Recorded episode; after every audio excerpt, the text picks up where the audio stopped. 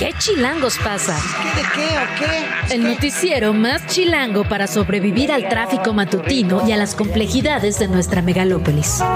Conducido por Luisa Cantú y Luciana Weiner. ¿Qué chilangos pasa? La información necesaria para amanecer, sobrevivir y disfrutar en la capital del país. Queremos que ustedes gocen. Música para bailar, señor. Aquí comenzamos.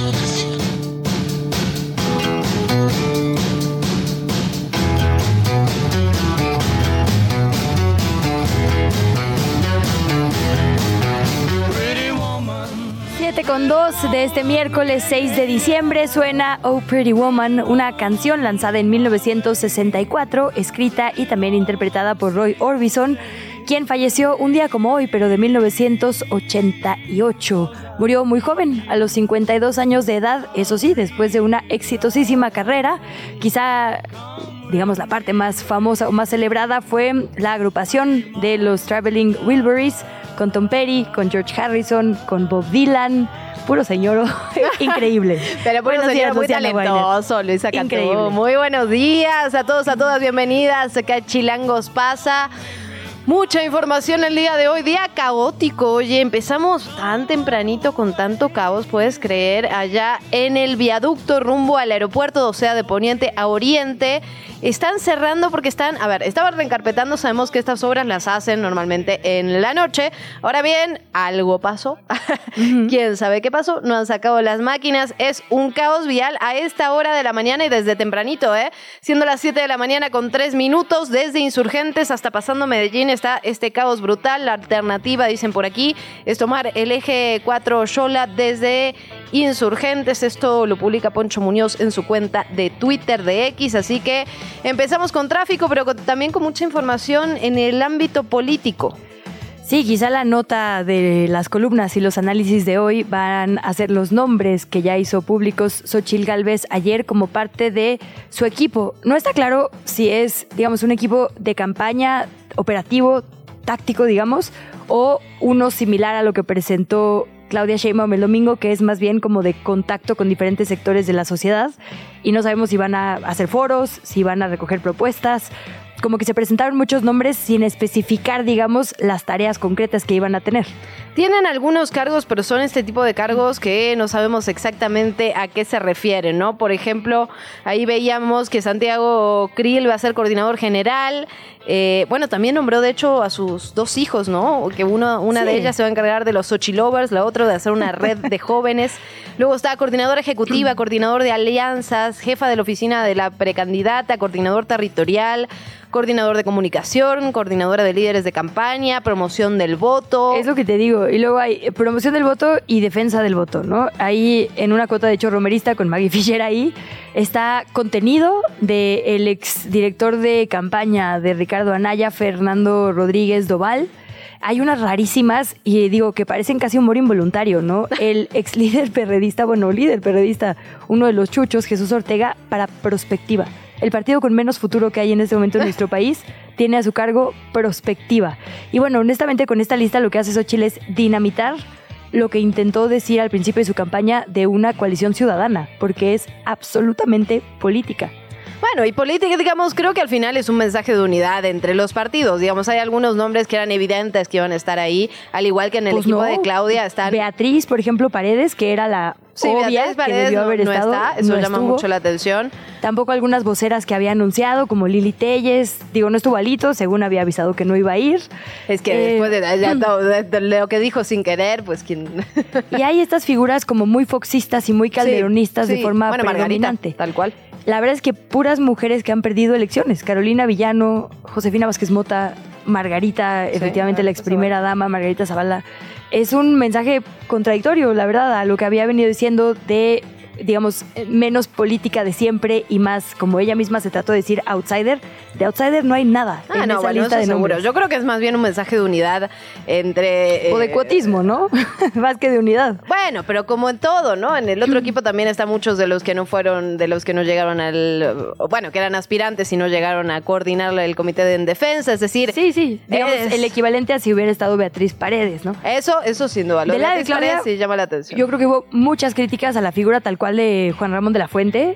a la de Omar García Harfuch, ¿no? Hay incluso a la presencia ahí de Javier Corral o Javier en, Corral, que llamó la atención, sí. en el público, digamos, de Alejandro De Murat, Alejandro porque Murat. ya ayer confirmó que no es parte del equipo, que únicamente estaba ahí Que está apoyando, haciendo quién ¿no? sabe Algo qué así dijo, que va a acompañar con estas frases que pueden Sí, significar todo lo cierto es que digamos que no hay tantas sorpresas de ese lado porque todo el mundo sí se asume de Morena. Acá, este Frente Ciudadano, incluso ya dejaron de usar el rosa, es más bien un frente, pues sí, muy unido de las, en ese momento, oposición tal cual. del PRI, del PAN, de siempre. Aunque no cualquier PRI, PAN, eso sí, no había tanta representación, por ejemplo, romerista, ¿no? Ni de Sí, la capital sí, del país, sí. un PRI muy específico de los Moreira, es decir, pues cuotas más bien de como muy justo duras de sexenios anteriores.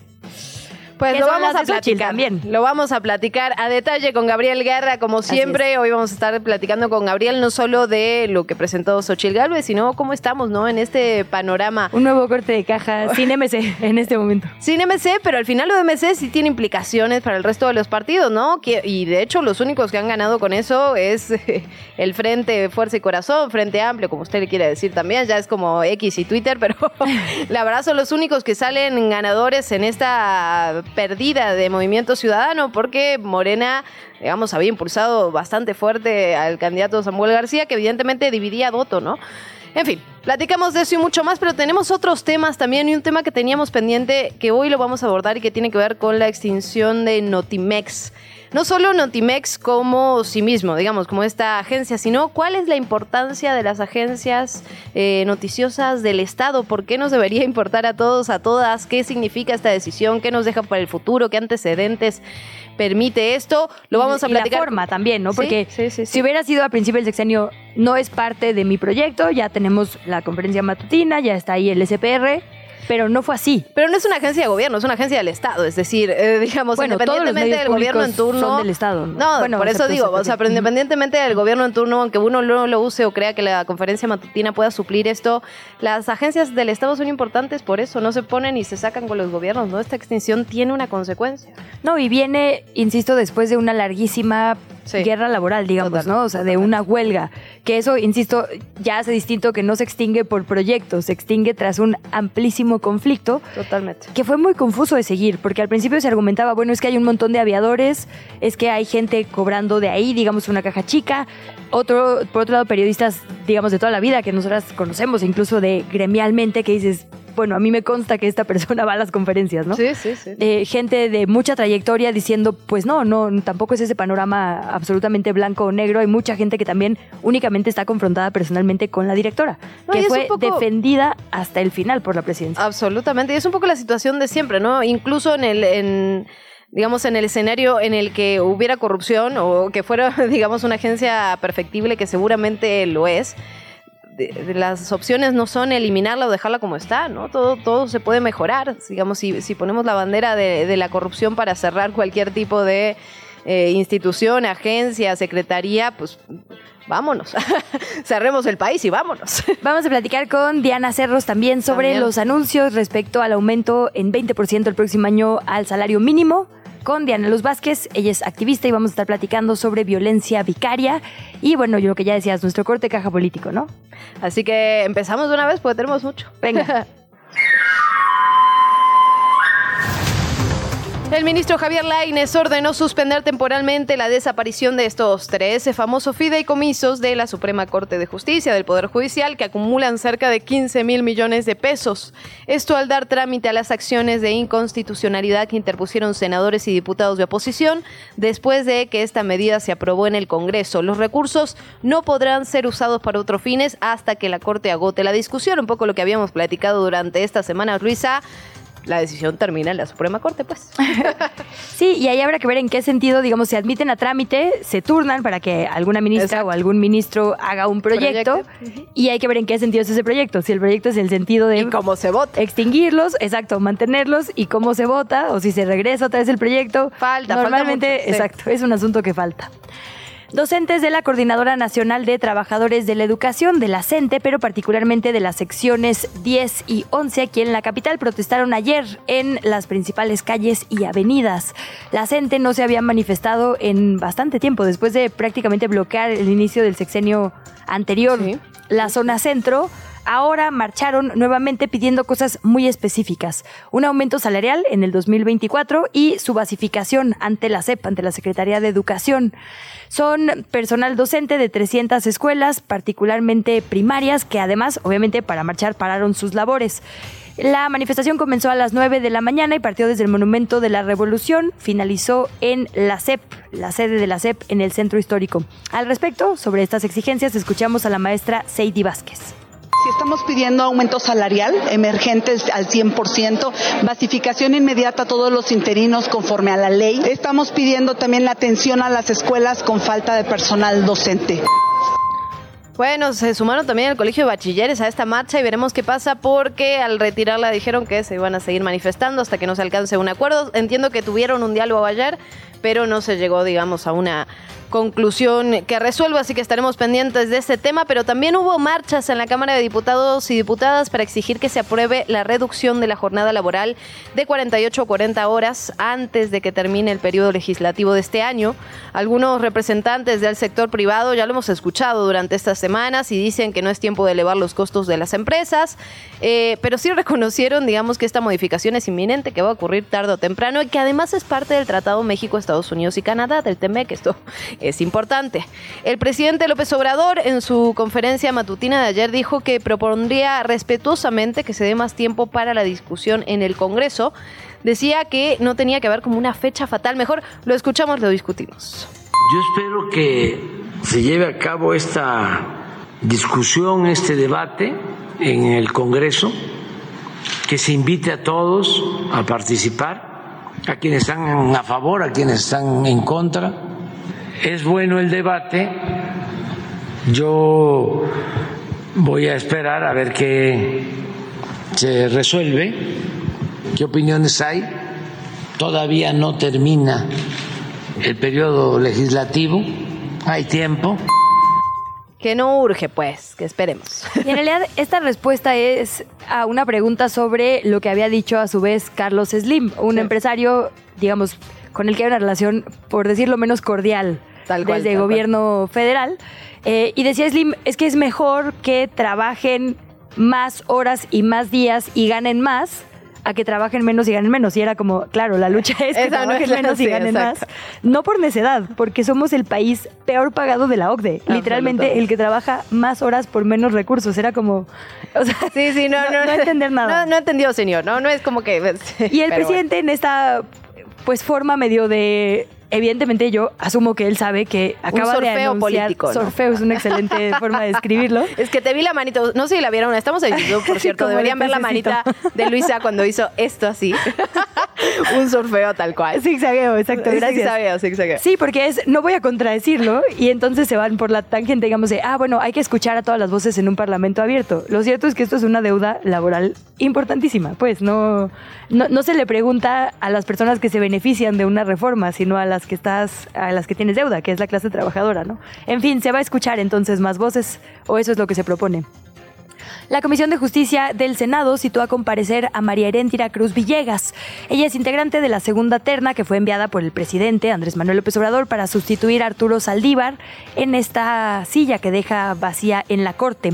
La cita es hoy a la una de la tarde como parte de este proceso de dictaminación de idoneidad, es decir, digamos, el primer filtro para que se palomee en todos los puntos de que una persona tiene todo lo necesario para ser ministra o ministro.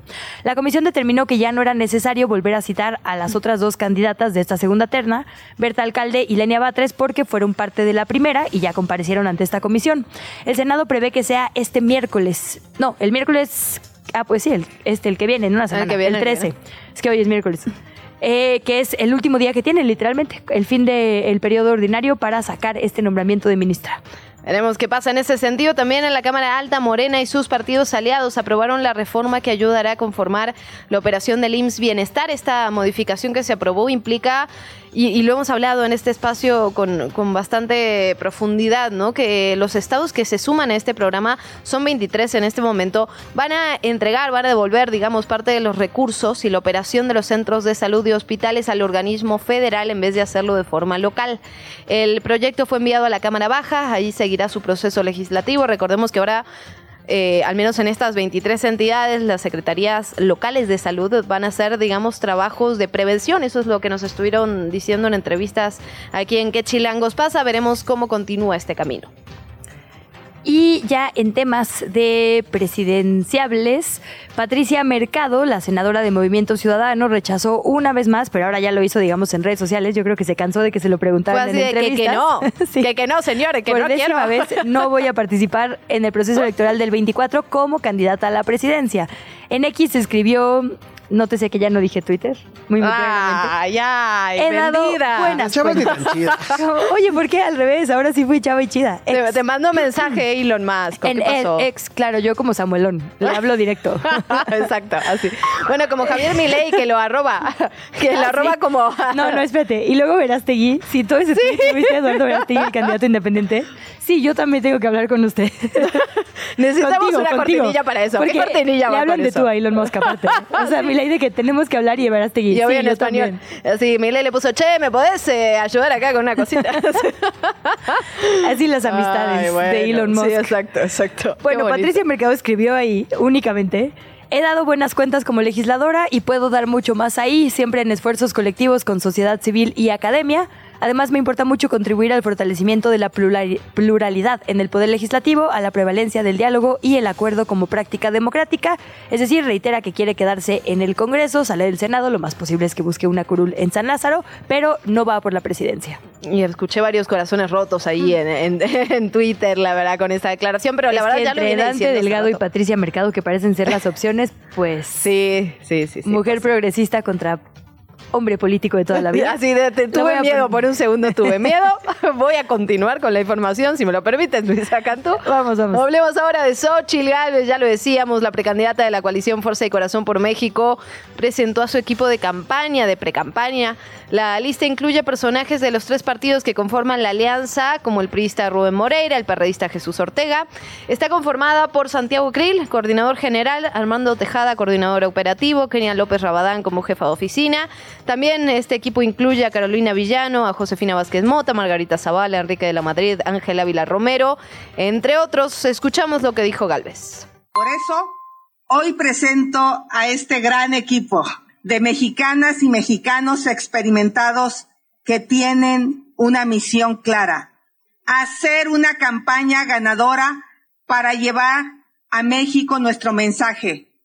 Haremos de México un país de clase media fuerte, de clase media chingona. En pocas palabras, un México chingón. Me confunde mucho ese uso de la X. Ajá, yo no sé si es a muy propósito. sí, no, claro, es, claro que es a propósito, Oh. pero es una campaña muy peculiar. Necesito saber quién. ¿Quién? ¿De quién fue esa propuesta? Sobre todo porque la X un poco sonaba a otra persona, ¿no? Del empresariado previo a ella. Digo, tampoco es su culpa, así se llama, ¿no? Pero como que la marca la usaba justo otro grupo del que se quiere desvincular. Entonces, Esto de chingón, no, no, está muy raro, muy raro. Decisiones complejas. muy raras. Y bueno, como bien decías, están todos estos nombres. Por ahí eh, será, digamos, el Juan Ramón de la Fuente de acá, de Morena, de eh, lo que presenta ahora en esta conferencia es al exsecretario de Turismo, Peña Nietista, eh, Enrique de la Madrid, digamos, como articulador. Lo cual justo llama la atención porque turismo no es un área de diplomacia o de coordinación como lo Claro, es, claro. digamos, las Naciones Unidas, ¿no? Pero bueno, y a sus dos hijos, en un momento, la verdad, en el que, como bien decías, es de cálculo político. Yo tengo que dejar de actuar aquí. No, está muy bien. Para, la gente de YouTube, Estoy jugando ajedrez en, en la mesa. No, porque justo se quedó, digamos, vacío un eh, espectro electoral de juventudes. Absolutamente. Sin Samuel en este momento, lo lógico era que hubiera jalado a alguien de la juventud. No había mucha juventud, hay que decirlo en el anuncio de No, ayer. Alejandra Rojo La Vega. Alexandra quizás, Rojo La Vega.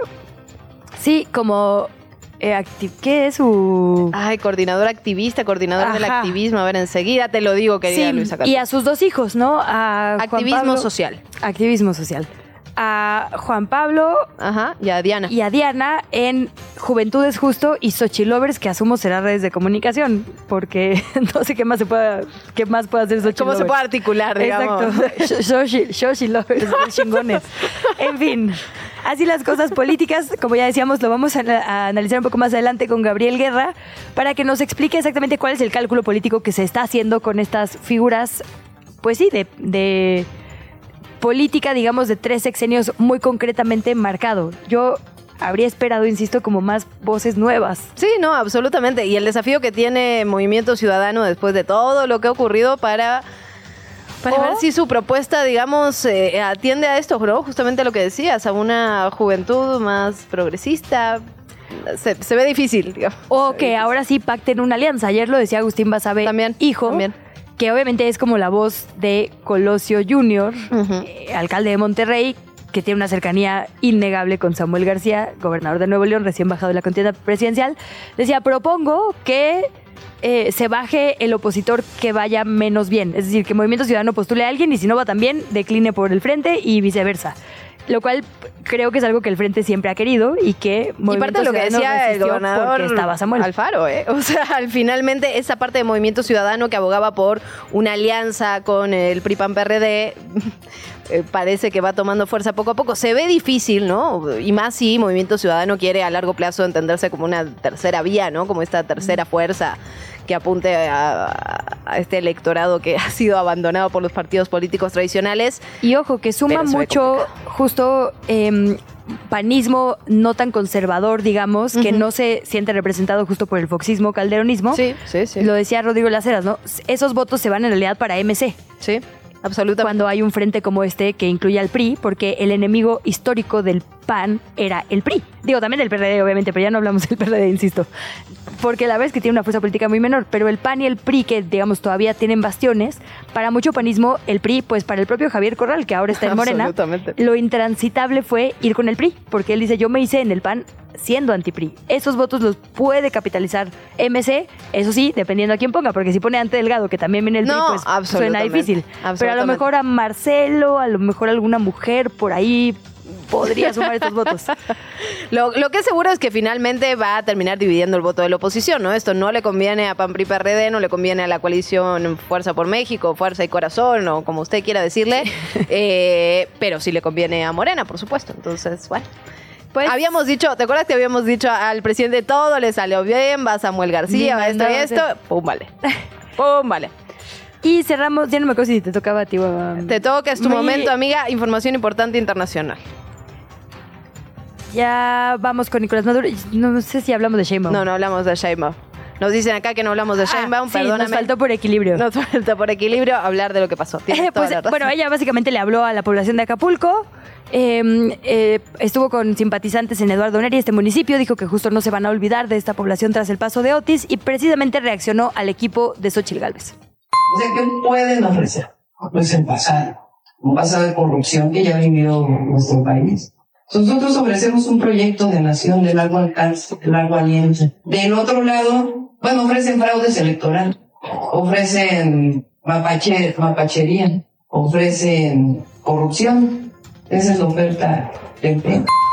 Y justamente Chertorivsky acaparó esa narrativa de la que veníamos platicando, ¿no? El, precandidato a la jefatura de gobierno por Movimiento Ciudadano estuvo en Concepción, en Coyoacán, y habló de la política le ha fallado a la juventud al no hablar de los temas que les importan, ¿no? Tratando justamente de capitalizar esto que veníamos platicando. Así que ahí las tres precandidaturas para la jefatura de gobierno, pero lo que decías ya me estaba adelantando, pero tienes razón, ahora sí vamos a hablar de lo que está ocurriendo en Venezuela, porque el presidente Nicolás Maduro propuso este martes una ley para declarar la creación de una provincia en el Esequibo, una región que está como disputando con la Guyana.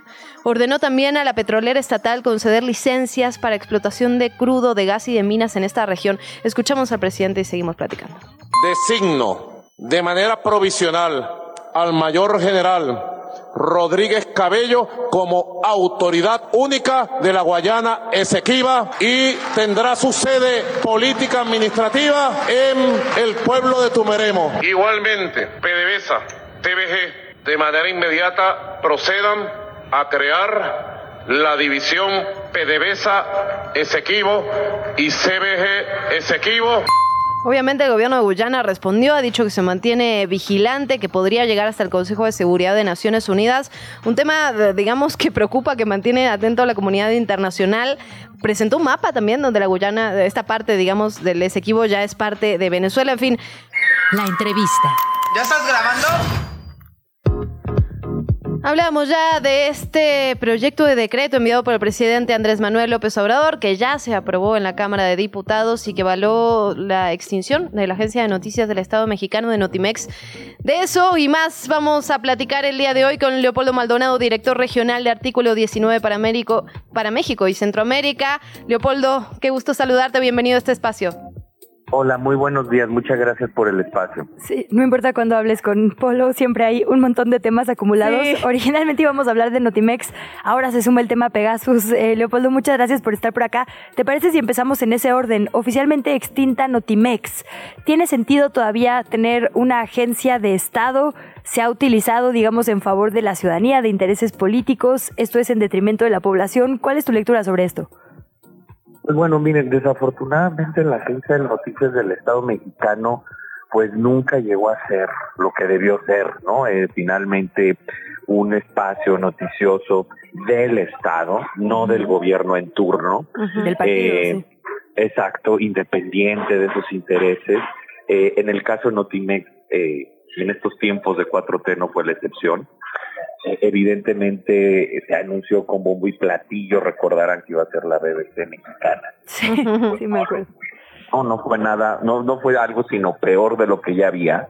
Eh, se metieron en una situación de huelga tremenda, eh, desde artículo 19, eh, ITESO, el Signal del ITESO y Aristegui Noticias, pues descubrimos toda una serie de, de, de, trolls y de bots que la propia directora, aún directora San Juana Martínez ordenó crear eh, para atacar a sus eh, críticos y, a, y, simplemente periodistas que le caían mal en realidad.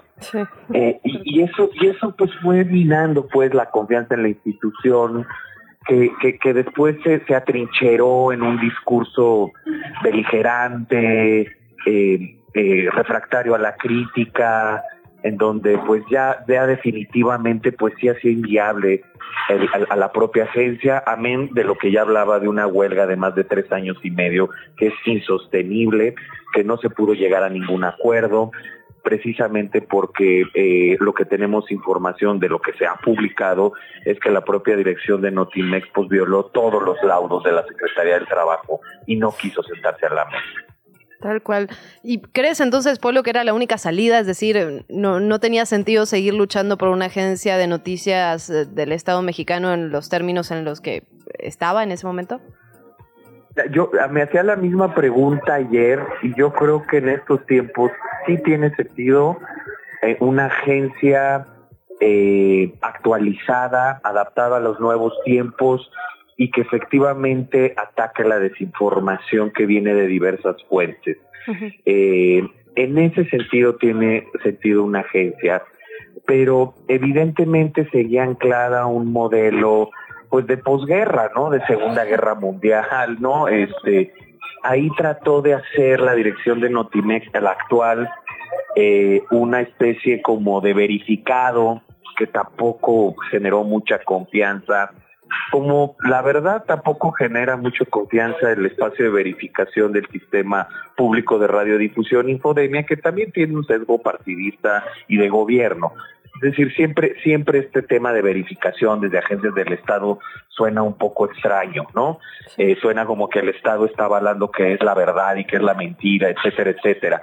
Más bien era atajar la desinformación con más información, en formatos más actualizados, priorizando lo digital, es decir, una serie de cuestiones que pudieron haber mejorado la agencia de noticias del Estado mexicano, pero sobre todo consolidando una verdadera agencia independiente del gobierno en turno, cosa que nunca pasó y que pues ahora ya no pasará. Pues sí, como bien lo pones, Polo, la idea de una BBC mexicana y de una agencia es además justo brindar, eh, digamos, contenidos para que lo puedan jalar, aprovechar, utilizar, digamos, ¿no? La, la, riqueza literalmente de información cultural, política de todo tipo del país, que se aproveche en diferentes espacios. Y sí, la verdad es que no, no vimos eso. Ocurrió en algún momento, ¿no? Pero ya muchos años que, que ya no, pues. Pues, y el tema ahí también es un, un poco esto, ¿no? El ver a instituciones públicas cuando hay un liderazgo que decide, eh, digamos, hacer su proyecto personal, una institución pública, ¿no? El tema con San Juana Martínez fue terrible, honestamente, porque no hubo manera más que extinguiendo digamos, para quitarle a ella se tuvo que quitar la agencia completa y creo que eso es un precedente peligroso cuando hablamos justo de bienes públicos. Así es, es un precedente peligroso y otro tema, ¿eh? O sea, porque además ella fue muy eh, hábil en ir mezclando peras con manzanas. Una cosa era la huelga, que llevaba su propio camino. La otra era la red de bots y de trolls que ella ordenó crear. ¿Se acuerdan este, este, esta investigación sostenida por el análisis técnico del Citizen Lab, pero además por testimonios que fueron desfilando uno a uno públicamente de ex trabajadores de Notimex, que ella misma incorporó como su círculo de confianza y que salieron muy mal de ahí, muy maltratados.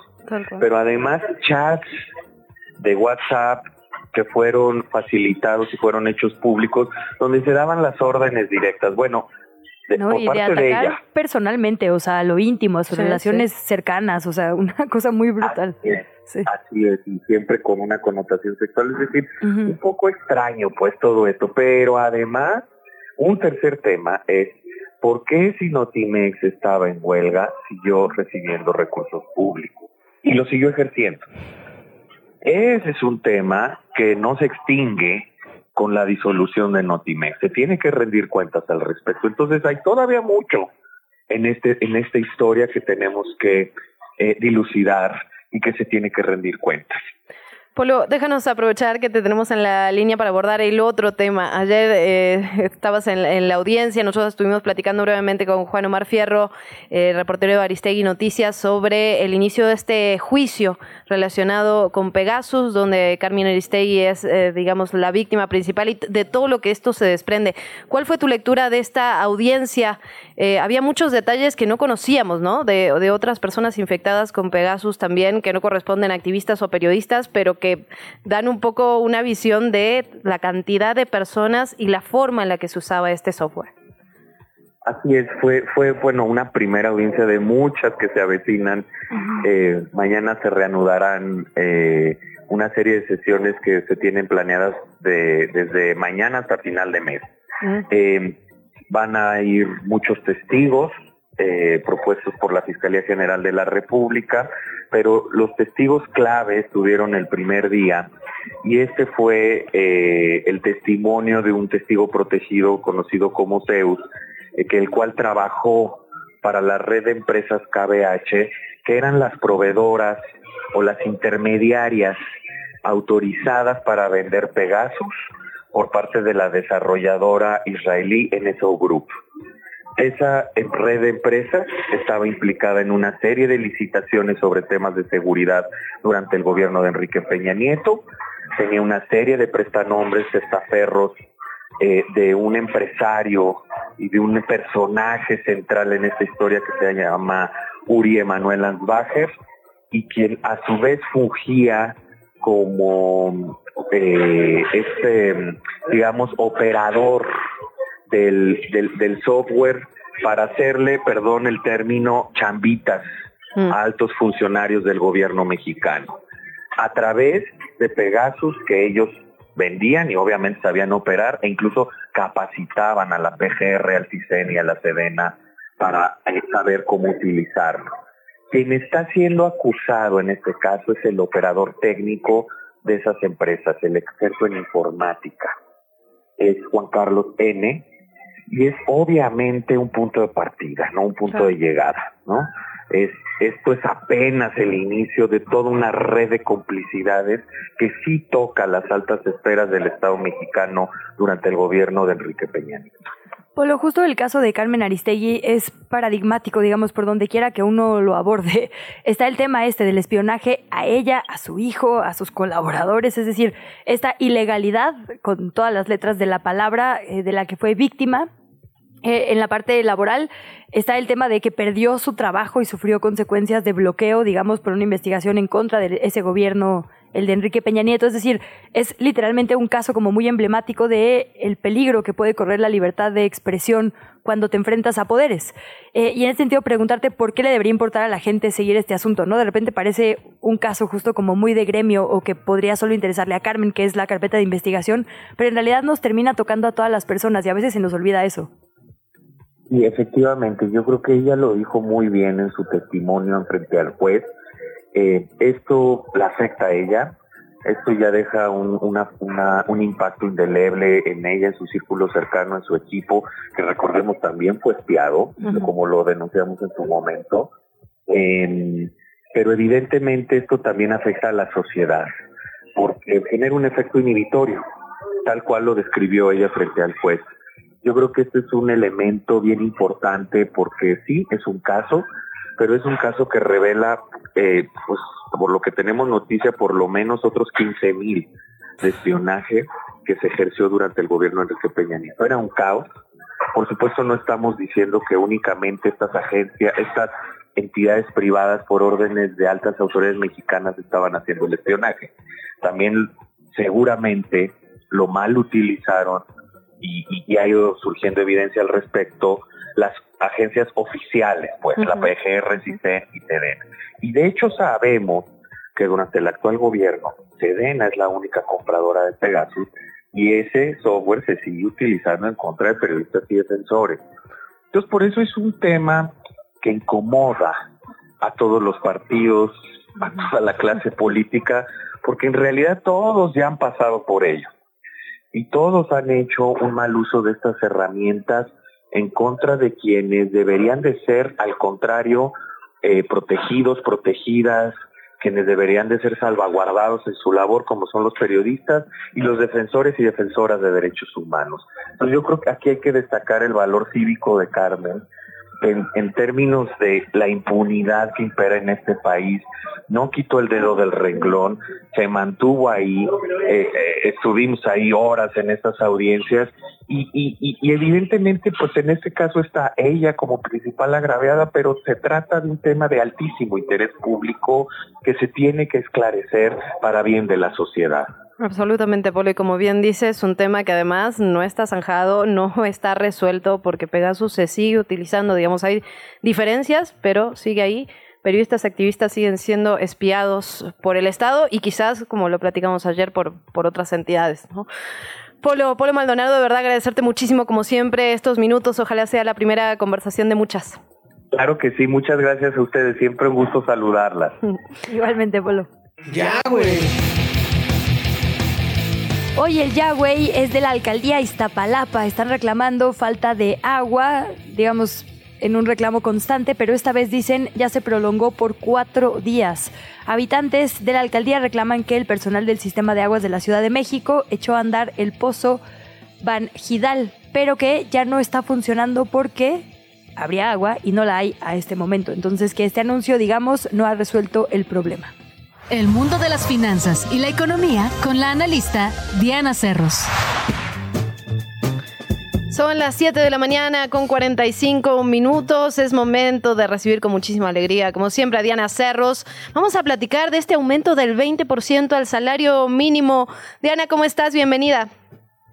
Luciana y Luisa, espero que estén muy bien y muchas gracias por tenerme de nuevo en el programa. Felices, em, Diana. Gracias. Pues efectivamente vamos a ver un aumento del salario mínimo en la frontera que va a ser de 312.41 a 374.89 y en el resto del país va a pasar de 207.44 a 200.48 248.93 pesos diarios. Eh, este último eh, salario equivale aproximadamente a 7.500 pesos mensuales. Y ojo que estas cifras ya están, eh, digamos, ajustadas por los incrementos que se han observado desde 2019, que han sido de 16%, de 20%, de 15%, de 22% y eh, de 20% respectivamente. Y bueno, pues es evidente que mantener una familia con un salario mínimo se antoja pues punto menos que imposible, ¿no? Y a su vez implica que muchas familias necesiten por lo menos, o sea, mínimo dos fuentes de trabajo, digamos, relativas a este salario mínimo, para poder subsistir. Entonces, pues ya en contexto, la pregunta de los 64 mil es ¿por qué no hemos visto efectos inflacionarios ni impactos negativos sobre otras variables como, por ejemplo, eh, el desempleo? Que era un pues poco lo que siempre nos decía, ¿no? Es que si se aumenta el salario mínimo, la inflación se va a las nubes y entonces por eso no lo hacemos, pero ya pasó dos veces y pues no hemos visto, digamos, un impacto brutal, Como les decía, varias, ¿no? Desde 2019. Ah, entonces, tal cual. Eh, bueno, pues hay cuatro razones por las que no hemos visto estos impactos inflacionarios ni impactos negativos sobre otras variables, pero ojo, eso no quiere decir que en el futuro no pueda haberlo. Pero bueno, ese fue el spoiler alert. Hay cuatro razones, ¿no? La informalidad en México es altísima. De acuerdo más o menos con el INEGI en México, la tasa de informalidad laboral se encuentra en 55% sobre la población ocupada de 15 años y más. ¿no? Es decir, los incrementos para el salario mínimo no aplican a un buen porcentaje de la población que por estar en la informalidad o ya gana más del salario mínimo o de plano no es remunerado, ¿no? Eso, además de que, bueno, pues la informalidad es contraproducente porque la mano de obra no, se, no está calificada o profesionalizada y pues perjudica al país en el mediano y en el, en el largo plazo. Pero pues, eso Oye, ahí tengo una duda, Diana. Pero digamos, a pesar de que no es un beneficio directo para las personas que están en la informalidad, se sube, digamos, el poder adquisitivo general, lo cual, digamos, tiene un efecto dominó en absolutamente toda la población, ¿correcto? Mm, sí y no, justamente, o sea, si hubiera este incremento, entonces sí se verían eh, como efectos inflacionarios, ¿ok? Eh, pero bueno, vamos al segundo punto y a ver si te resuelvo la duda. eh, la mayor parte de los trabajadores formales ya ganaban más de un salario mínimo, entonces el aumento no les aplica de forma directa y por lo tanto no hay efecto en precios, que si entiendes un poco lo que estabas preguntando, ¿no? De acuerdo con cifras eh, del IMSS, al cierre de noviembre de 2023, el salario base de cotización, o vamos a decirlo de manera un poco más simple, el salario promedio de los trabajadores asegurados o formales, era de 534.9 pesos diarios. Es decir, la mayor parte de los trabajadores asegurados en el IMSS formales pues ya gana más de estos dos salarios mínimos. Entonces sí puede haber aumento, de hecho hubo un aumento anual eh, de 10.6%, pero pues eso es por otras razones también contractuales y que han ganado ¿no? en ese, digamos, ámbito. Ahora, la mayor parte de las empresas formales, que es el tercer punto, medianas y grandes, no han hecho una transferencia de los costos laborales a los consumidores porque sus trabajadores ya pues ya les pagan más del mínimo y porque los costos laborales son relativamente bajos y por consiguiente, digamos, lo pueden absorber. Em, por lo que respecta a las empresas pequeñas, que son, digamos, las menos en la economía, pero de todas maneras son importantes, en principio pueden resultar afectadas porque eh, deben incrementar sus precios para compensar un mayor costo de capital de trabajo, pero generalmente lo que deciden hacer pues es más bien contratar trabajadores en el sector informal entonces les pueden pagar, digamos, menos del mínimo. Eh, y además, pues tienen ahí un efecto a través del consumo interno que también da para otra discusión. Y el cuarto punto es que el salario mínimo ya partía de una base muy baja. El salario vigente mínimo en 2018, si se acuerdan, era de 88.36 pesos diarios, ¿no? Sí, eh, este nivel pues se encontraba muy, pero de verdad muy, muy, muy por debajo del nivel del salario promedio o salario de equilibrio en México. Em, y bueno, pues este, este incremento en términos porcentuales que pasó de los 88.36 pesos a los 248.93 pesos que estamos viendo, pues es del 181%, pero igual el salario de equilibrio de estos 248 eh, pesos sigue estando eh, por debajo de los 500 eh, eh 34 pesos que gana pues más o menos el sector formal. A ver, Diana, déjame detenerte ahí un segundito. Eh, o sea, entendiendo que evidentemente el nivel de, trabajo informal que hay en nuestro país y que la mayoría no gana este salario mínimo, de todas formas estamos hablando de unos 6 millones de trabajadores y trabajadoras, por lo que entiendo que, dijo el, el, Instituto Mexicano del Seguro Social. Es decir, obviamente proporcionalmente la población es muy bajo, pero pero sí es un número importante de trabajadores a los que les cambia, ¿no? Un 20%, un aumento del 20% del salario en esas condiciones eh, laborales, claro, hace que no tenga un impacto en la inflación, pero sí cambia la vida de muchísimas personas. Claro, y eso es bueno, o sea, que no haya tenido un impacto en la inflación y que además claro, cambiando la vida de personas, claro, ¿no? Porque, o sea, insisto, de estos 248 pesos son 7.500 pesos más o menos, ¿no? Eh, mensuales, que es muy, muy, muy poquito. Pero lo que estoy eh, como tratando de transmitir es que justamente no hemos visto este efecto inflacionario por estas cuatro razones. Sí, sí, sí. Que hasta la fecha ha sido bueno, pero que conforme, y este es el punto importante, conforme el salario mínimo se vaya acercando al salario de equilibrio nacional o al promedio de trabajadores asegurados, que son estos 534 pesos, entonces eh, podemos ver incrementos en precios, ¿no? Y eh, también podemos ver, pues, que podría haber cierta, cierto aumento en la informalidad, ¿no? Claro. Por lo tanto, en el futuro los aumentos del salario deben ser más cautelosos y mejor analizados. No quiere decir que no haya, ¿no? sino que las condiciones económicas pueden ser muy distintas en el futuro, puede haber menos holgura en la economía en el futuro y eso puede, digamos, eh, terminar perjudicando pues a las personas que se quiere apoyar, ¿no? Entonces, lo más importante de todo esto es que estas alzas en el salario mínimo tienen que venir acompañadas de políticas que realmente profesionalicen el capital humano, que incrementen la productividad de los trabajadores y sobre todo que se distribuyan mejor los recursos tanto humanos como de capital, porque de otra manera y con altísimas probabilidades les apuesto que sí vamos a ver efectos inflacionarios eh, e impactos posiblemente negativos en el nivel de empleo.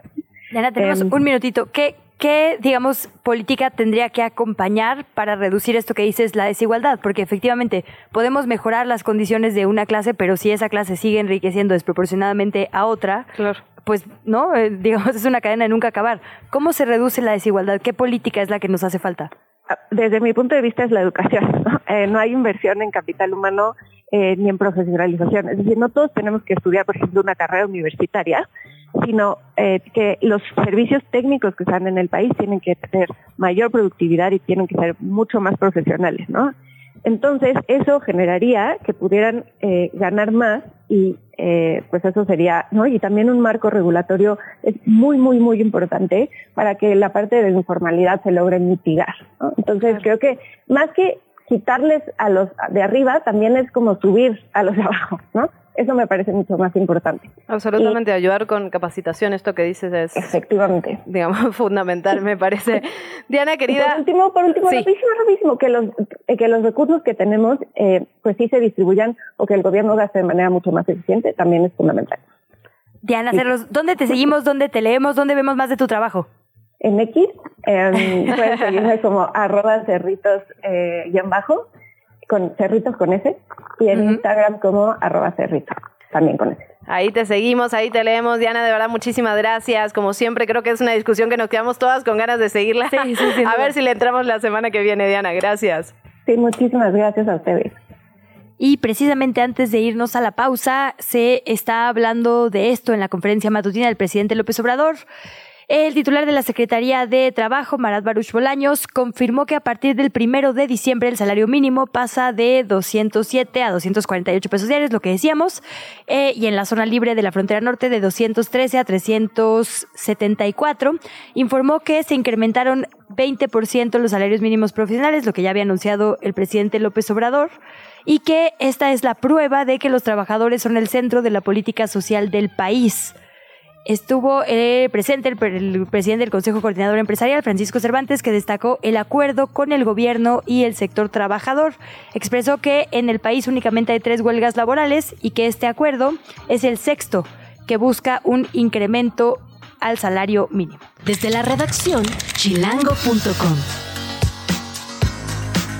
7 de la mañana, 58 minutos. Estamos de regreso y nos da muchísima alegría, como siempre, saludar a Edgar Segura, reportero de chilango.com. Edgar, qué alegría saludarte. Oye, ¿cómo estás? Hola Luciana, buenos días también a Luisa. Pues yo muy bien, pero con una noticia no tan buena para los usuarios de la línea 9, que es que ya tenemos fecha para el cierre del tramo elevado de esta línea. Recordemos que las vías que pasan por las estaciones Pantitlán, Puebla y Ciudad Deportiva presentan un hundimiento de 80 centímetros y el día de ayer el jefe de gobierno Martí Batres y el director general del metro Guillermo Calderón informaron que para realizar las obras de renivelación de este tramo será necesario cerrar dichas estaciones a partir del 17 de diciembre para apuntar esa fecha a quienes sean usuarios de la línea 9 y se espera que las obras duren cinco meses, durante los cuales pues, permane- permanecerían cerradas estas tres estaciones que representan el 25% de la línea.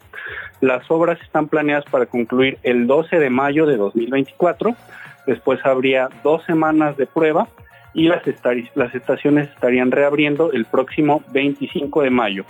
Pero pues este, cabe recordar que pues, esta línea moviliza a 300 mil personas al día y para que se pueda pues continuar con la, la movilidad de, de todos los usuarios se implementarán tres rutas de transporte alternativos. Si les parece, vamos a escuchar las palabras del secretario de Movilidad, Andrés Layú, quien detalló pues cuáles serán estas opciones de movilidad alternativas ante el cierre de la- del tramo elevado de la línea 9. Adelante.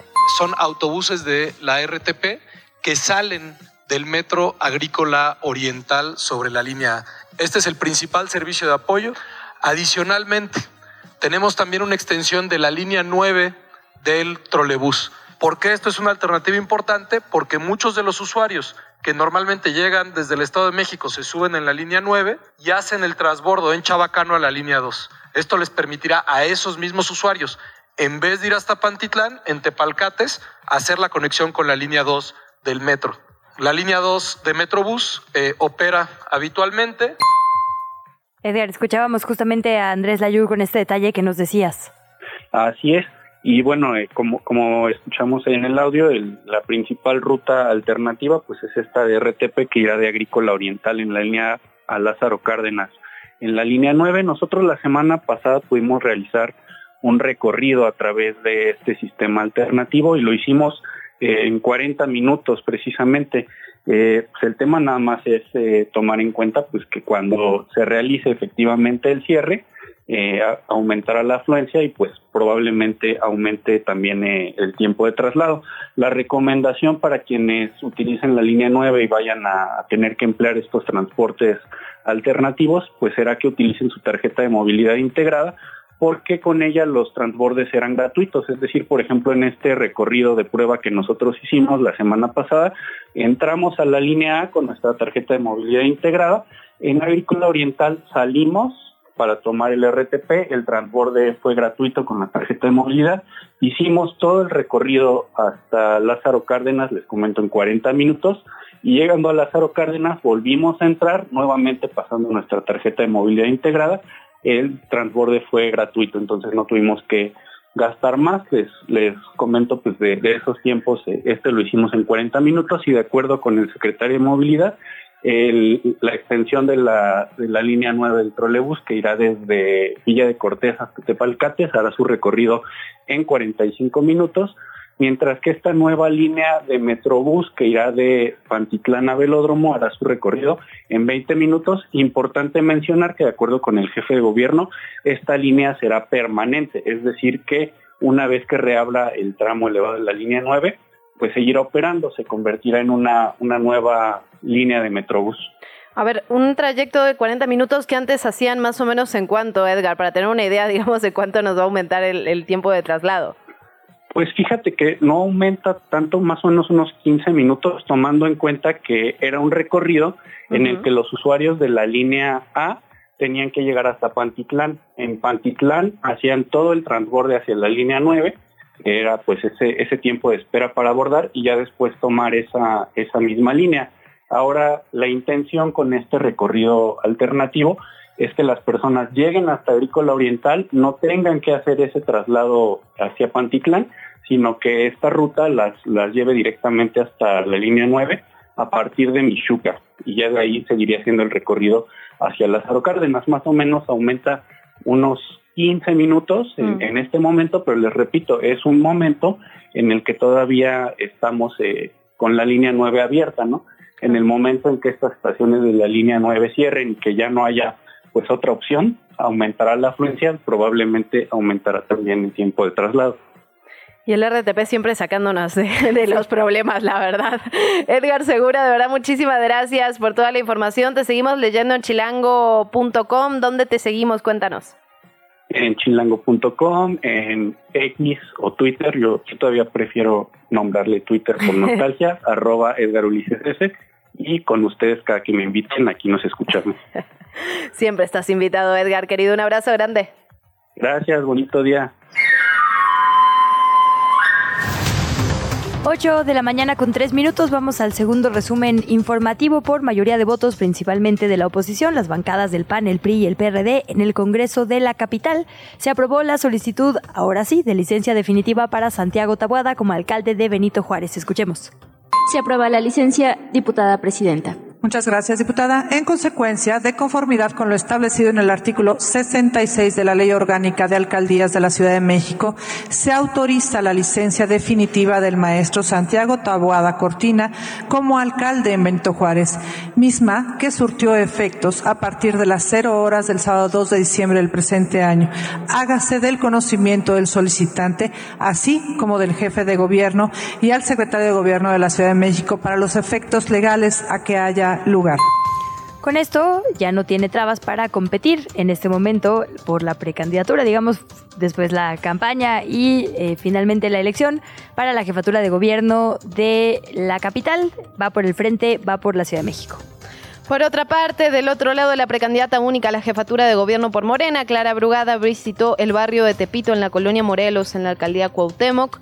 Eh, Brugada inició su trayecto acompañada de vecinos, de simpatizantes y la gente de Tepito le pidió concluir con la escrituración de los departamentos del barrio que permanecen como en este limbo jurídico, digamos, atender también con urgencia la escasez de agua y la creación de una guardería integral para ayudar a las familias. Ojo, va a haber 13.994 policías extra en las calles en esta temporada. Es porque ya empezó el operativo Aguinaldo Seguro 2023. Va a haber vigilancia en 16 alcaldías, usted lo sabe, en los bancos, las plazas comerciales, las zonas de restaurante, oficinas y otros puntos que podrían ser un foco rojo de robos en la entrega de aguinaldos. Y la clínica prenatal en Coajimalpa fue inspeccionada por la Fiscalía General de Justicia Capitalina por indicios relacionados con el delito de responsabilidad profesional, después de muchos, muchos, la verdad, señalamientos, investigaciones periodísticas donde se ven las malas prácticas por parte del médico, del ginecobstetra Jesús Luján, director de esta clínica, eh, junto con su equipo, se le ha señalado por el suministro de medicamentos sin consentimiento, en dosis incorrectas, la práctica de intervenciones quirúrgicas innecesarias, complicaciones severas en procesos de fertilidad que deberían ser sencillos, retención de expedientes médicos y consecuencias fatales en el parto en cuatro casos. Brutal, la verdad, llega tarde, llega tarde la fiscalía, pero llega, al menos. Ahí vale la pena revisar los reportajes porque es ya una serie, digamos, que hace Animal Político a partir justo de, digamos, primeras denuncias de mujeres eh, con este autodenominado rey del parto inducido, que dicen que desde 2006 había cometido estas prácticas de violencia obstétrica contra ellas y contra sus bebés publican una primera serie y les llegan un montón de nuevos testimonios. Como bien dices, tarde, pero bueno, finalmente se revisa eh, lo que pasa y por lo pronto suspendida esta clínica pronatal. La aerolínea mexicana de aviación hará uso de tres aeronaves de la flota del ejército porque está teniendo dificultades para obtener los aviones necesarios. Esta nueva aerolínea evidentemente necesita una flota. Así lo informó Enrique Ballín Osuna, quien es director general de la Agencia Federal de Aviación Civil. Se están revisando los requerimientos de las aeronaves y la línea busca el certificado operador aéreo. En este momento se encuentra en trámite. Nos vamos hasta Celaya porque jóvenes de la Universidad Latina de México marcharon ayer para exigir que se hagan las investigaciones pertinentes, que se castigue a los responsables del asesinato de los jóvenes estudiantes que fueron encontrados el pasado lunes. Estos cinco jóvenes, eh, los manifestantes en su mayoría eran justo de la Facultad de Medicina, ahí donde estudiaban los muchachos seis muchachos, perdón, acudieron con batas blancas, con parcartas, de manera pacífica para exigir el cese a la violencia. La Fiscalía Estatal confirmó ayer por la noche el hallazgo de un sexto cuerpo de un joven de la comunidad de primera fracción de Crespo. Por su parte, la Universidad Latina de México confirmó el lunes, recordemos que cinco de estos jóvenes eran justamente alumnos de ese plantel. Ecobici va a ampliar su servicio de bicicletas gratuitas a tres alcaldías. Van a haber 687 estaciones y 9000 bicicletas nuevas, así lo informó la CEMOVI. Esto va a pasar obviamente en el 2024. Actualmente estaba, la verdad, y hacer una crítica, este sistema de Ecobici en solo zonas muy céntricas, la Cuauhtémoc, Miguel Hidalgo, Benito Juárez. Eh, este año cerró, digamos, con presencia en Coyoacán, va a terminar de ampliarse en Coyoacán y en 2024 llegará a Azcapotzalco y Álvaro Obregón. Vamos a cerrar con una buena noticia porque la Orquesta Filarmónica de la Ciudad de México está preparando un concierto de Navidad gratis, completamente gratis, para que no gaste el billete de ajolote, como diría aquí Luisa Cantú. Se va a llevar a cabo el sábado 9 de diciembre, este sábado, ¿no? Este sábado 9 de diciembre, sí. Así es. A las 6 de la tarde, ahí en el Zócalo, se van a tocar clásicos de la temporada con obras de Tchaikovsky, Leory Anderson. Vamos a escuchar.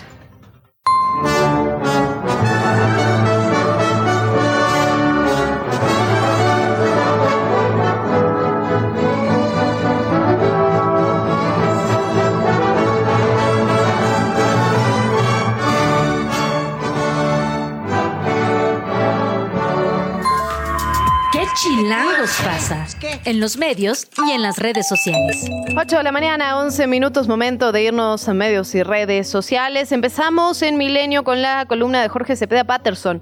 Detrás de la fer de Samuel, escribe Jorge, y la verdad es que es interesante porque justamente hace esta, digamos, este análisis político de ganadores y perdedores en torno a todo el Nuevo León, Nuevo León, novelón que ocurrió por allá en el estado del norte. Eh, justamente pone que obviamente Xochitl Galvez le conviene, ¿no? Que Movimiento Ciudadano se vaya desinflando. Esto haría que no se divida el voto de la oposición y pone varios puntos que me parece que son interesantes. Primero, Dice, hay una dificultad para construir una tercera fuerza al margen del pulso entre los dos proyectos políticos nacionales que se disputan el poder. Obviamente está hablando de Movimiento Ciudadano, que dice que, bueno, tenía mucho sentido, ¿no? Postular su propia candidatura, no sumarse a ninguna de las dos. Sin embargo, se va como desinflando poco a poco. Sus dos esperanzas, dice Jorge, Marcelo Ebrar y Samuel García, fueron frustradas por otras fuerzas. Por un lado, López Obrador se convirtió en el gran impulsor de la candidatura de Samuel García, consciente, obviamente, que iba a dividir el voto. Por su parte, las dirigencias nacionales del PAN y del PRI presionaron justamente en la dirección contraria, haciendo lo imposible para evitar dicha candidatura. Y hace un análisis, que por eso lo traía a colación, que me parece muy interesante y que tiene que ver con...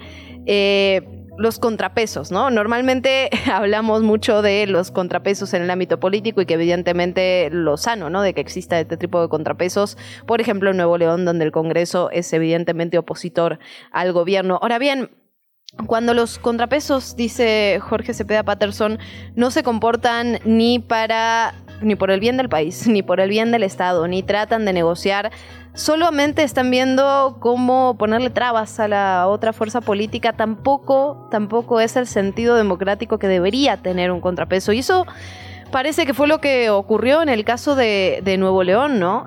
un Congreso que lo único que quería hacer era entorpecer al gobernador, un gobernador que no pudo negociar con el Congreso, que no tuvo la habilidad política, ni siquiera para prever lo que podía pasar, ¿no? Y por último, habla de esta nueva especie entre la, la clase política, así lo escribe, Dice, preocupa que Samuel García sea un prototipo, el primero de muchos, el de la celebridad despolitizada que hace de su frivolidad y esparpajo una virtud mediática y electoral. Basta con parecer cool, exitoso y envidiable frente a las nuevas generaciones que están hartas de la política y la verdad que en ese sentido tiene, digamos, tiene bastante sentido lo que escribe Jorge Cepeda Patterson en relación a estas nuevas figuras que hemos visto en todo el continente latinoamericano relacionadas con la antipolítica, ¿no? Políticos que quieren llegar al gobierno, que quieren ser presidentes, pero que dicen que son apolíticos, que la política es horrible, que es lo peor que les ha pasado en la vida.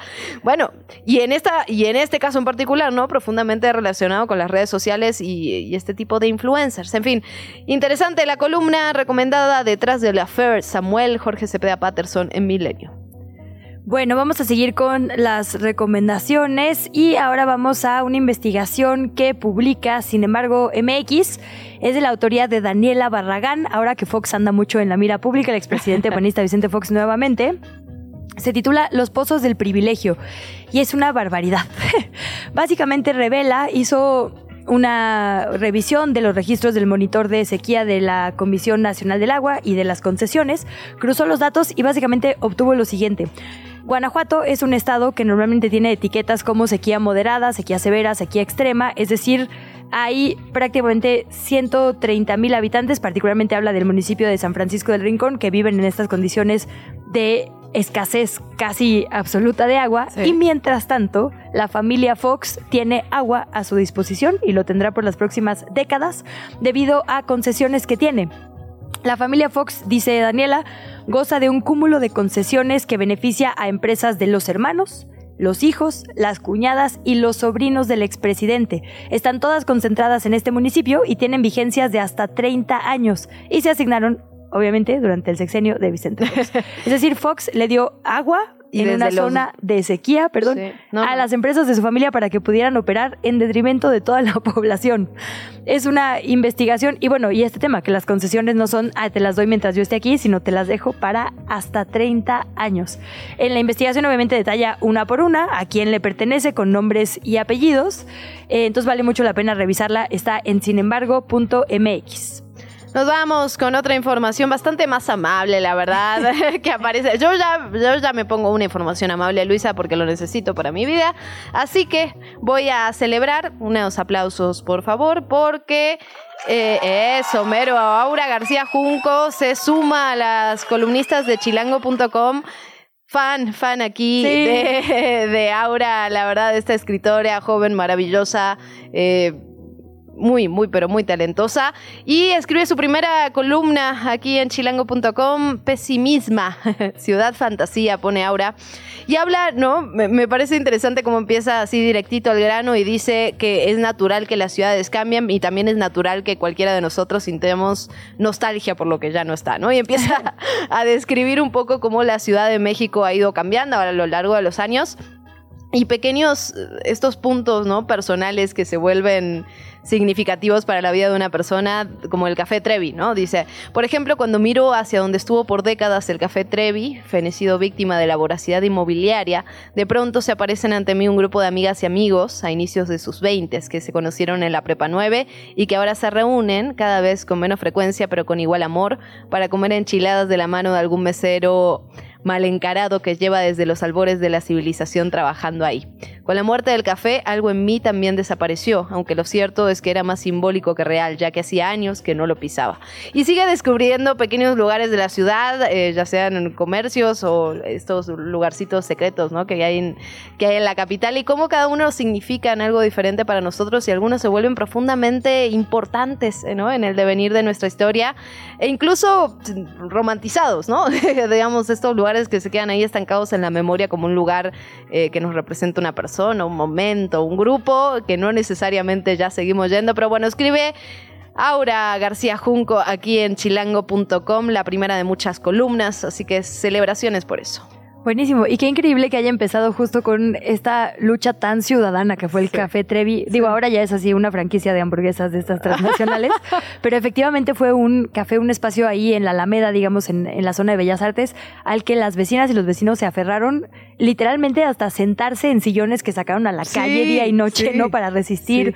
Hubo bailongo, entonces muy, muy editorial de su parte. Sí, pesimisma, dice Ciudad Fantasía.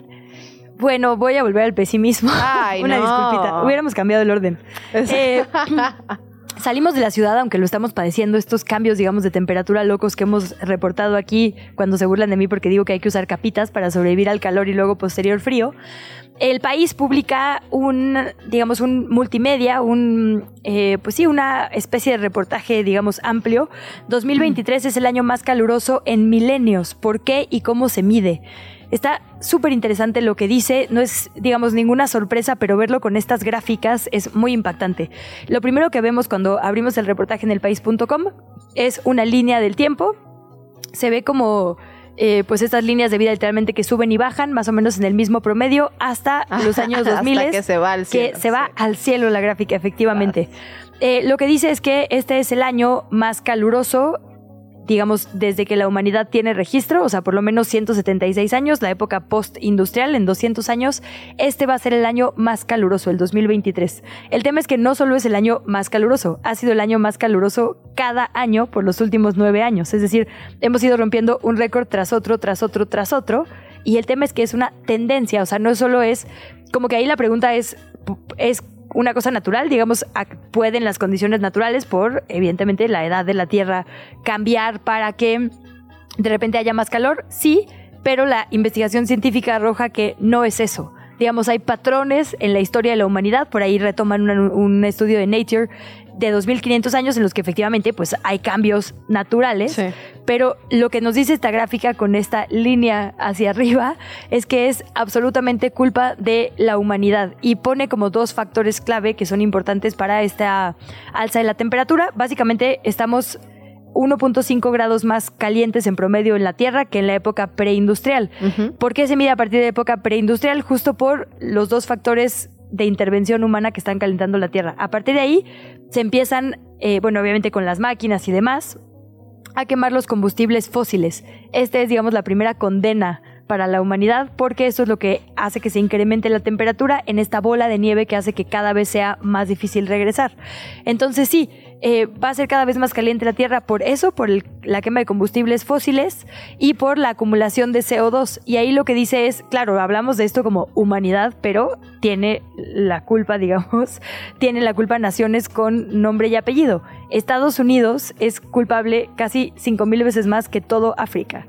Entonces ahí también decir, las reducciones de CO2 sí son necesarias, digamos, internacionalmente, pero particularmente con estos países que abusan de la explotación del medio ambiente para seguir generando industrias que siguen deteriorando el medio ambiente. Entonces, eh, la situación, si llegamos al punto, digamos, de no retorno, que son 1.5 grados cuando estamos en 1.4, pues va a ser catastrófica, primero para el sur global y después para absolutamente toda la humanidad. Ah, la famosa disyuntiva de la que ya hemos platicado que tiene que ver con que, digamos, los países con más ricos, tal cual, generan, ahí lo decías, ¿no? 50 veces la emisión de países más pobres, que son los primeros en recibir los impactos de, del cambio climático, ¿no? Son las primeras personas que van a ser las desplazadas por temas relacionados con medio ambiente, son las primeras que se quedan sin agua, son las primeras que no pueden acceder a los recursos naturales, en fin. Bueno, nos decía el doctor Mau, literalmente sus hospitales, o sea, hay hospitales ubicados en esta franja, digamos, sur,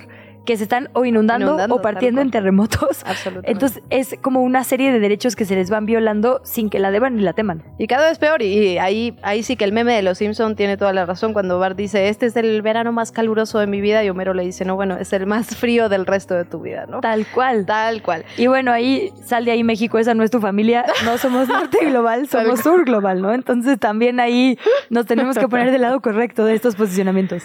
En fin, yo me voy a abrazar a la alegría y voy a cerrar con una buena noticia también porque me voy hasta las redes sociales, hasta el Twitter, hasta el X de la embajada, la cuenta oficial de la embajada de Noruega en México, arroba Noruega Mex CA porque dice que justamente mañana, este jueves, van a celebrar las letras noruegas y van a tener la transmisión directa del discurso del premio Nobel de John Fosse, creo que lo estoy pronunciando bien, espero que sí. Va a estar Ernesto Cavi, Eduardo Rabasa y Lynn Hammeren, que es la primera secretaria de la Embajada de Noruega en México y Centroamérica. Va a ser a las 10 en esta librería maravillosa en la Rosario Castellanos, a las 10 de la mañana del 7 de diciembre, o sea, mañana. Y la verdad, hemos estado hablando de los premios Nobel, ¿no? Aprovechar justamente, aprovechar, digamos, este momento, porque lo primero que pasa es que llegan los libros a México y bajan tantito de precio. Pasó con Annie Arnock. Entonces, ahí recomendado para meternos un poquito más en las letras. Y ahí no por echarle una flor a Eduardo Rabasa, pero la verdad es que Sexto Piso es una editorial espectacular. Eh, Difícilmente, o sea, uno puede con los ojos cerrados agarrar un libro casi casi y saber que la pasará bien, no sé si bien, más bien, que la pasará entretenido, porque luego hay unos subibajas emocionales ah, con ciertos autores. no siempre hay que pasarla bien, ¿no? O sea, no siempre es para, para reírse. La aventura no siempre es gozosa, exacto, pero es un viaje que nos transforma. Entonces ahí interesante esto. 10 de la mañana nos decías. 10 de la mañana, 7 de diciembre, en la Rosario Castellanos está la librería increíble y maravillosa. Así que, bueno, transmisión desde discurso del último premio Nobel. La entrevista. ¿Ya estás grabando? 8 de la mañana, 29 minutos, estamos de regreso y antes de irnos de lleno con el chismecito político, con el análisis también. Antes que eso vamos a mandar saludos, saludos grandes y afectuosos a Héctor Lara y a Andrea Carrera que siempre nos escuchan y nos están viendo. Así que a la cámara, a la cámara, Luisa Cantú. Ay, sí. YouTube, muchísimas gracias. Le invitamos, por cierto, si usted nos está escuchando, a que también se conecte por allá y platiquemos, porque la verdad es que sí estamos leyendo el chat, no siempre tenemos oportunidad de comentarlo al aire, pero leemos y apreciamos todos sus comentarios, incluso cuando nos desean problemas. Hoy no, hoy problemas en vez de programas, porque el autocorrector siempre traidor. Y en redes sociales, arroba que chilangos pasa, por ahí seguimos la conversación. Dicho todo esto, ahora sí vamos a meternos de lleno en el campo político. Eh, bueno, chismecito de nuestro lado, análisis del lado de Gabriel. Sí, exacto. Nosotros solo chismeamos, pero Gabriel Guerra tiene la información, el análisis y la vista aguda, la verdad, ya afinada en estos temas. Gabriel Guerra, ¿cómo estás? Queridas, ¿cómo están? Luciana, Luisa. Eh, pues yo aquí muy entretenido viendo los, los equipos y las, y las señales que mandan. Eh, uno, uno representa la continuidad y un, pequeño guiño al pasado y el otro también representa otro guiño al pasado. Entonces, pues ya no sabe uno de qué se trata la apuesta, ¿no? Este, si de, si de regresar a, a 1980 o de regresar a 1800. Tal eh, cual. pero, pero bueno, cada quien hace las apuestas que, que cree que más le, le convienen.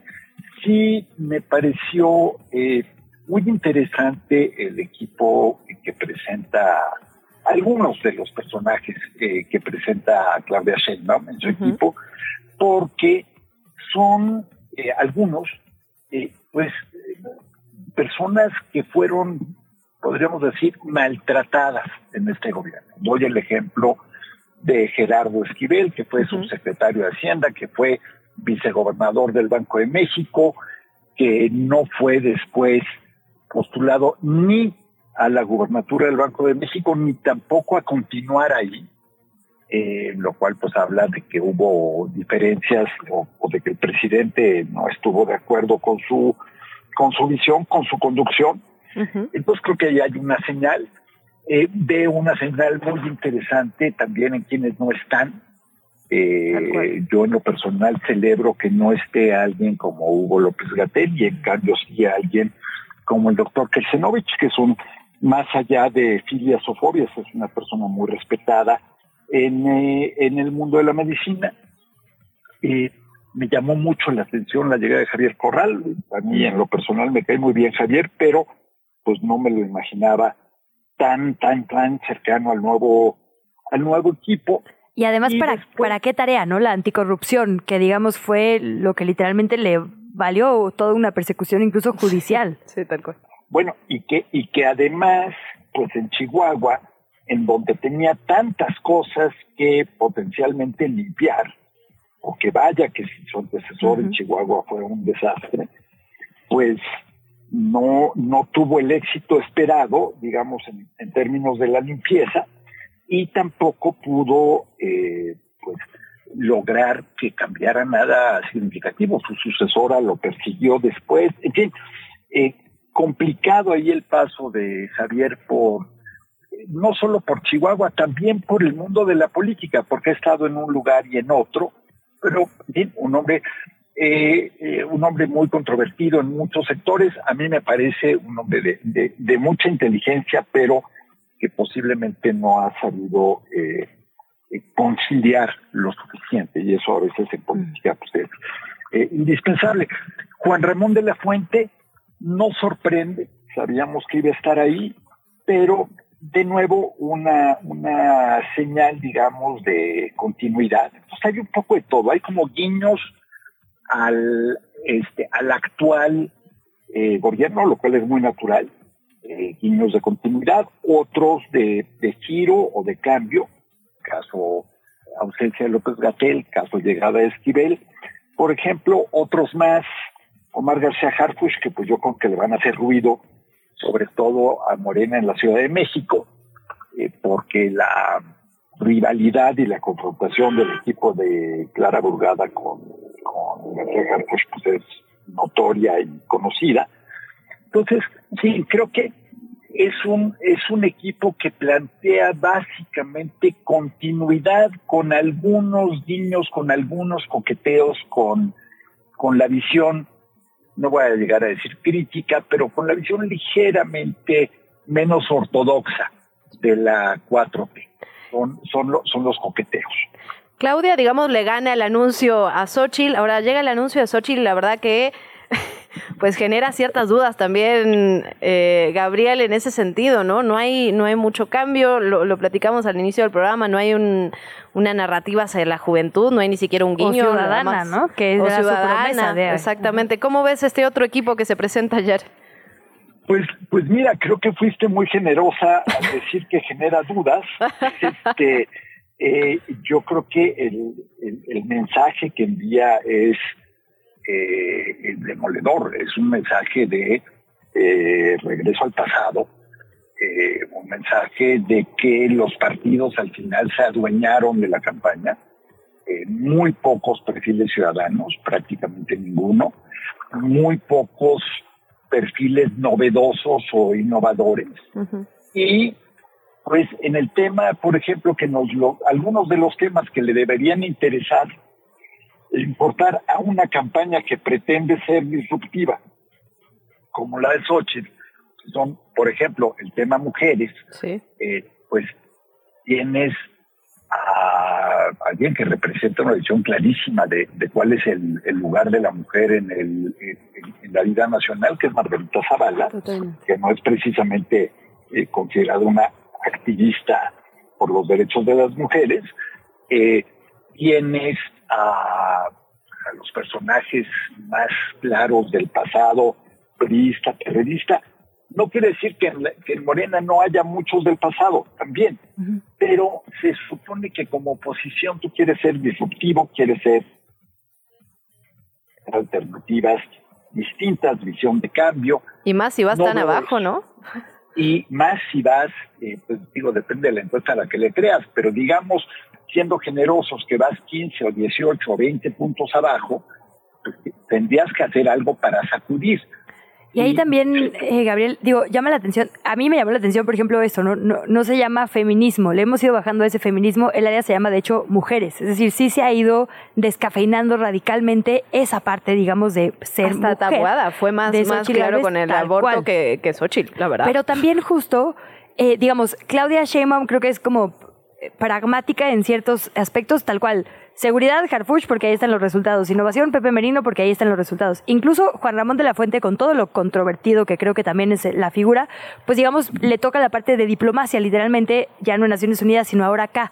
Me llama la atención de Xochitl. Hay puro plurinominal y elecciones perdidas en Hidalgo, en la República. es decir, el mensaje incluso político que se manda ahí de gente como operadora política que solo ha ganado vía plurinominal o que ha perdido elecciones es desafortunado. Y da, y da la impresión también de que eh, pues estás tratando de complacer a todo mundo, porque hay tal cual. un montón de coordinaciones que suenan, a mí me suenan redundantes, muchas. Otras en que dices, a ver, ¿qué es el coordinador de prospectiva? Cuando al mismo tiempo tienes a un coordinador de las que van a ser las mesas de, de diálogo nacional o las mesas de debate nacional. que Y pones en perspectiva al. PRD, ¿no? Ah, Como y de... pones en perspectiva eh, cuando en realidad pues eso debería ser tal vez la coordinación de retrospectiva o de introspectiva, no sé cuál de las dos. ¿no? Entonces, en fin, muy, muy disparejo, pero sí me dio la impresión de un equipo que está eh, peleando por eh, ascender a primera división o peleando por meterse a la liguilla, que apuesta por ir a contratar a jugadores ya no muy jóvenes de equipos que nunca llegaron a la liguilla. Entonces, pues, bueno, sí, me parece un poco eh, una, una contradicción y después un mensaje que pues solo le puede haber aconsejado su peor enemigo a Xochitl Galvez, que es el de meter a los hijos. Sí, ¿no? que, que, a ver, todo, eh, todo mi respeto, yo creo que de hecho siempre he abogado porque no se contaminen las discusiones políticas y no se metan los hijos donde no hay que meterlos, eh, porque, porque luego son pues eh, blanco fácil de las críticas, pero en este caso los está poniendo, ella misma los está poniendo en el centro de la discusión. Entonces, pues eh, los está, se está poniendo de pechito a, sus hijos para que la critiquen de nepotismo y quien no sepa cómo funciona una campaña política, este, pues digamos desde acá, quien está metido en una campaña necesariamente tiene manejo de fondos y de recursos, no hay manera de evitarlo, a menos, a menos que sea solamente un elemento decorativo, pero no creo que los hijos de Xochitl vayan a ser eh, meramente decorativos, al menos para ella. Entonces, pues sí es una señal muy confusa. Gabriel, aprovechando que estamos hablando de desatinos, déjame preguntarte por Movimiento Ciudadano, digamos, lo veníamos hablando también hace unos minutos, eh, le quedan pocas opciones y ninguna parece tampoco, ¿no? Ni que va a ser disruptiva, ni que va a apuntar a una nueva narrativa, ni que va a apuntar a los jóvenes. ¿Cómo estás viendo esa parte? El, el, el, sainete de Samuel yo creo que nos dice muchísimo acerca de la política mexicana. El nivel de improvisación, el nivel de incapacidad, el nivel de, falta de talento y de capacidad y de operación política es verdaderamente eh, pasmoso. Eh, después que Movimiento Ciudadano haya dejado correr esa candidatura, si no hicieron su revisión interna, si no analizaron riesgos, eh, no tenían por lo menos un abogado sólido que le asesorara a Samuel, pues grave error, grave error y ahí están las consecuencias. Y ahora se quedan pues en la triste circunstancia de eh, pues haber sido potencialmente eh, actores relevantes en, eh, en, el proceso electoral y van a ser ahora, en el mejor de los casos, van a ser solamente testimoniales, porque, porque nadie cree a estas alturas que el movimiento ciudadano pueda jugar un papel decisivo o crucial en lo que en lo que viene, independientemente de quién pueda ser el candidato. Una pena, aunque muy comprensible, eh, que eh, Patricia Mercado anuncie que se baja. Patricia es de lo mejor que tiene ese partido y hubiera sido muy interesante ver una, una, a una mujer. Gabriel, te estamos empezando a perder, creo que tenemos algunos problemitas de comunicación. Eh, estaba platicando justamente sobre esta, este lugar, ¿no? De movimiento ciudadano y nos decía lo que, lo que veníamos platicando de Patricia Mercado, que, bueno, él dice se baja, yo creo que nunca se quiso subir, ¿no? Estaba más en la ilusión quizás de los seguidores, de los simpatizantes, que en, en el terreno, en el terreno real, ¿no? No, parecía que Patricia Mercado tenía ganas de subirse a esa contienda pero las opciones se van disminuyendo, se van reduciendo cada vez más en ese sentido para Movimiento Ciudadano. Ahora hay algo que dice Gabriel Garra que es muy importante, cada vez parece que va a ser un actor con menos peso, ¿no? Con menos relevancia en las elecciones, sea para donde sea. Y ahí es muy importante porque eh, Morena lo que está buscando no solo es la presidencia de la República, sino el llamado Plan C, que es la mayoría, digamos, en el Congreso, para no necesitar de eh, la negociación con la oposición por votos, tal cual, para ciertas reformas. Y ahí Movimiento Ciudadano juega un papel medular. Si vota con la oposición o vota con Morena, hace la diferencia. Y la verdad es que Samuel no iba a ganar la presidencia de la República, iba a ganar más espacios, más curules. Y parecía que lo estaba haciendo, ¿no? O sea, sí había aumentado las encuestas, iba creciendo las encuestas en estos poquitos días de precampaña, nos guste o no, pues.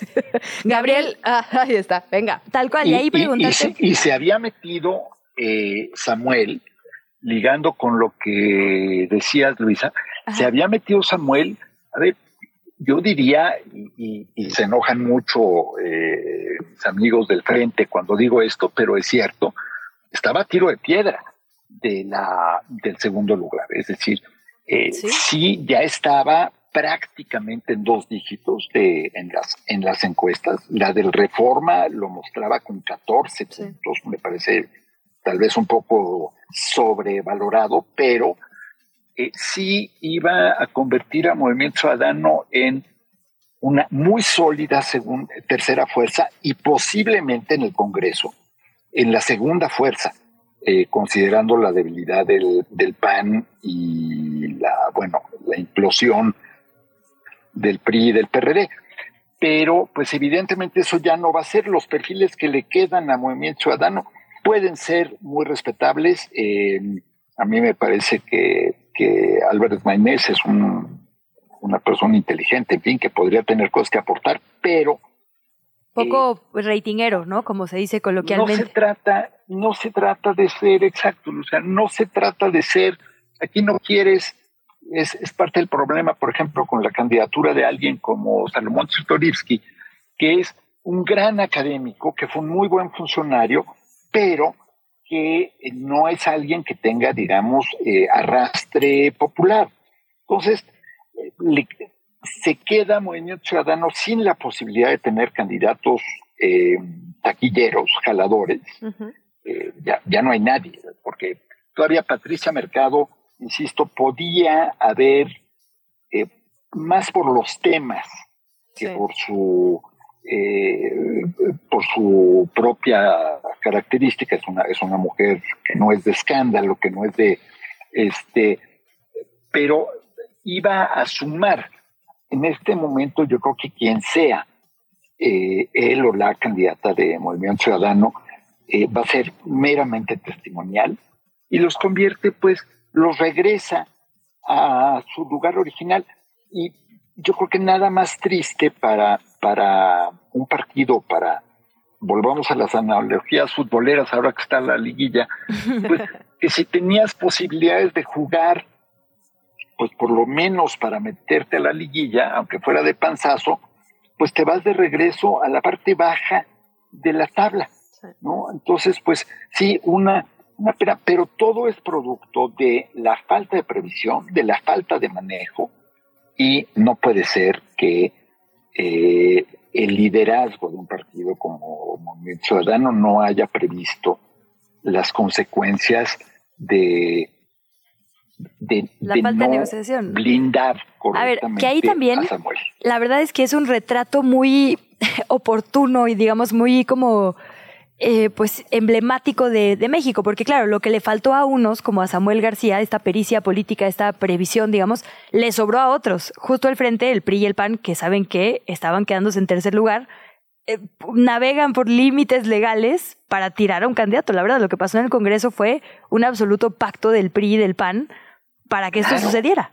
¿no? O sea, lo que le falta de colmillo le sobró a otros. y nos lo quieren vender Samuel intentó una chicana legal, por supuesto, sí. Eh, no tengo duda alguna, pero que no nos venga eh, PRIPAN a, decir que ellos son los defensores de la legalidad, porque bueno, esa no se las cree, perdón, ni su, ni su abuelita, con todo respeto para, para, las señoras. Las abuelitas. Era una jugada de poder, claramente, era decir, a ver, este señor nos está metiendo en problemas porque yo creo que ahí sí, esa sí la leyeron bien, dijeron, híjole, este sí nos puede costar muchos puntos en la presidencial, por lo tanto en el Congreso ya hay que bajarlo a como dé lugar. Y si no lo bajaban por ahí, alguna otra cosa hubieran hecho. Pero qué torpeza de Samuel lanzarse sin tener planchadas las cosas, sin poder asegurar dejar a alguien pues que por lo menos le fuera mínimamente aceptable en la, en la, en la gubernatura y sin calcular que si no hacía eso, pues iba a tener que regresar como lo hizo con la cola entre las patas, porque si no lo iban a meter a la cárcel. O sea, ¿qué, qué tan larga? Ya ven que se dice que en política para tener la lengua larga hay que tener la cola muy corta. Y en la vida, sí. Y en la vida también. Pero, ¿qué tan larga será la cola de Samuel que se tuvo que tragar la lengua completa? Es, es una cosa verdaderamente de antología. Sí, que no lo haya podido prever, que no haya negociado nada, que no le haya visto venir, realmente parece de ciegos ojos y mudos, Gabriel, qué locura. Gabriel, como siempre, es un gusto, un placer escucharte, de verdad, Gabriel Guerra. ¿Dónde te seguimos? ¿Dónde leemos tus análisis?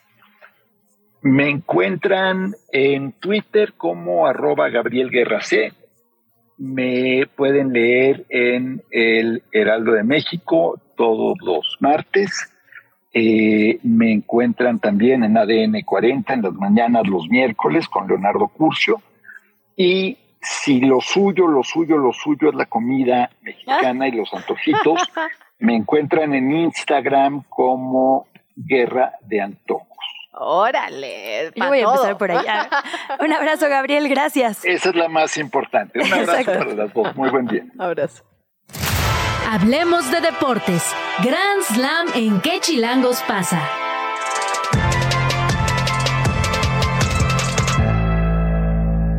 Buenos días a los americanistas que hoy juegan y en especial al nuestro, al que queremos a pesar de ello. Aquí en casa, Tavo ¿eh? Rodríguez, exacto, es nuestro americanista. Hola, Tavo.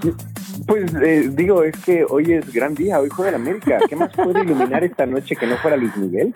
Yo voy a Atlético San Luis. Luis Acantú. Es que mira, hicimos la, ya la metáfora futbolística con la política, ahora nos vamos a lo literal, literal, literal, literal. Pues, a ver, bueno, va- vamos a empezar con la información del día. Hoy comienza la liguilla como tal en su fase semifinal con el partido entre Atlético de San Luis, como lo comentaban, y las Águilas del América. Esto va a ser en el Estadio Alfonso Lastras. Ojo con el equipo de San Luis, no solo porque despacharon al segundo lugar de la tabla, que es Monterrey, sino porque hasta tuvieron el poder de mover un concierto de Luis Miguel que tenían agendado en el propio estadio para poder Oh, sí. recibir a las Águilas en este partido final. ¿Por qué? Porque el estadio, si no iba a estar dañado, iban a recibir una sanción bastante fuerte económica por parte de la federación y tuvieron que mover de un día para otro este concierto justo para poder recibir a las Águilas y ahí es donde dices, híjole, los equipos a veces de repente no confían en ellos mismos de, de decir, oye, no puedo recibir un partido porque sería la liguilla y estaría, eh, perdón, el concierto no podría recibir este partido en la liguilla porque pues mi equipo va a estar en semifinales seguramente, entonces ahí creo que es también creer en tu mismo equipo en el caso de San Luis. Tal cual. Y la liguilla también se compone por el otro equipo neoleonés, que no son mis rayados. Cuéntanos un poco qué viene para el fin de semana. Sí, de, de hecho, nada más le cierro este tema del América, en donde eh, Julián Quiñones recibió una multa económica y se salvó de ser suspendido por un festejo que tuvo en el encuentro pasado, haciendo pues señas obscenas, eh, agarrándose partes del cuerpo que no debía Ah, frente a la cámara y frente al estadio. Entonces quedó en una multa económica, sí va a poder jugar el día de hoy. Entonces ese es el partido que tendremos a las nueve de la noche en el estadio Alfonso Lastras. El equipo chilango llega con equipo completo buscando la 14. Y por su parte los Pumas van a enfrentar el día de mañana al equipo de Tigres en la otra semifinal. Este duelo felino que ya platicamos el lunes pasado está causando muchísima expectación en el país. Y bueno, pues la verdad es que se puede dar una final chilanga. No se adelanten. Hace mucho que eh, los Pumas no ganan. Si no me equivoco, son 12 partidos que no ganan en el estadio universitario. Oh. Entonces viene bastante difícil para el equipo de Pumas, pero digo, como chilangos, esperemos que les vaya bien. Eso sí, va a ser un partidazo, van, van a ser dos buenas series. Estos van a ser, como les decía, hoy empieza el miércoles a las 9 de la noche, mañana de, también el partido de ida y las vueltas sábados y domingo también.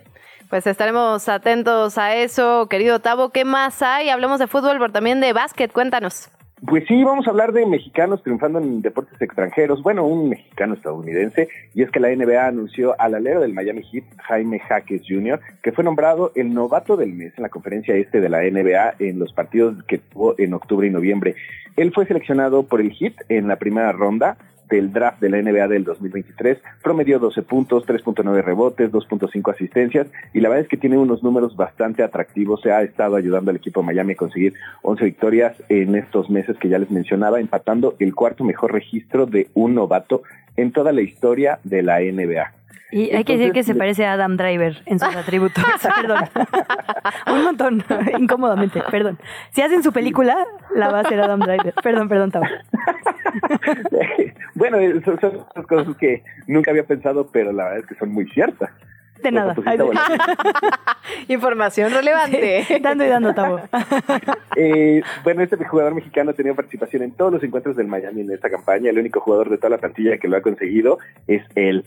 Entonces, atrás de él está Kyle Lowry, que tiene 19 puntos, y la verdad es que le está yendo muy bien al equipo de Miami. Está actualmente en el séptimo eh, lugar de eh, la conferencia este. Tiene 11 victorias, 9 derrotas, y tiene una posibilidad de disputar playoffs un poquito lejana. Entonces, este mexicano está destacando en la NBA, no perdamos el rastro, recordemos que han sido pocos los mexicanos que han triunfado en esta máxima liga del básquetbol, en este caso estadounidense, pero pues con estos números de novato y con un futuro muy promisorio, estamos hablando de que tiene 22 años y podría tener 10, 10 temporadas muy buenas, puede ser uno de los jugadores históricos para nuestro país. Oye, Tavo, querido, hablando de latinoamericanos que triunfan, estoy viendo información que dejaste de lado en tu sección, no sé por qué, porque Messi, Messi, mi querido Messi, fue elegido como el atleta del año por la revista Time. Me parece que esto es No sé, importantísimo. Mi- mira, Importantísimo, che. No, o sea, sí es importante. Ah, no, no, te aborreciste. Pero debemos de ser un poco objetivos. Yo sé que, que tenemos a una Argentina en la mesa, pero vamos a dejarlo muy claro. No sé de quién Eh, hablas. mu- mucho se ha criticado a Lionel Messi que lo están nombrando ahora sí que con todos los premios que se pueda y básicamente para este subirse al tren del meme, vamos a decirlo de esta manera más educada, para tener presencia de Lionel Messi, quien es el actual campeón del mundo. Para mí y para muchos es el mejor jugador que ha tenido en toda la historia. Eh, ahorita fue nombrado, como dicen en la en la revista Time como el deportista del año. Es muy bueno, pero creo que hay no sé, creo que pudieron haber hecho cosas mejores. Ya es así como de presidente de mi corazón, ya le, le dan títulos rarísimos, ¿no? O sea, hasta Milei está te- eh, temblando en Argentina. Ay, no. No, no, me, me pusiste nerviosa, Tavo. ¿Qué te voy a decir? La- la- temblando soy yo en este espacio.